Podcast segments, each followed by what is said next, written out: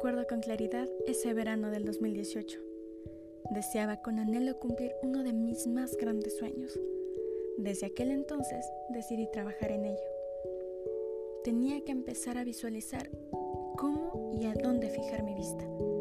Claro que al momento mi madre discrepó en mi apresurada decisión y era comprensible. Apenas tenía 17 años y quería aventurarme a un pequeño intercambio Aún recuerdo la emoción que me embargaba, el temor y la emoción a la vez. No saber si lo haría bien, si me extraviaría por un pequeño error, pero aquello me motivó mucho más a fin de plantearme que debo mantenerme firme y consciente para llegar a mi destino.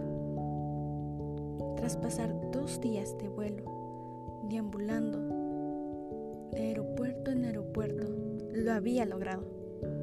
Aún recuerdo su estético y bien conservado de su infraestructura pero sobre todo la gente, su gente.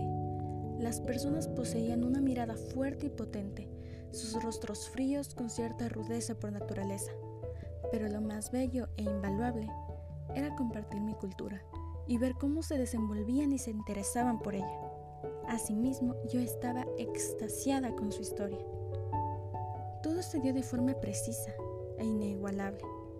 Al finalizar, supe que si había logrado llegar al otro lado del mundo, sería capaz de poder conseguir otras cosas, que con esfuerzo y convicción lograría cosas incalculables.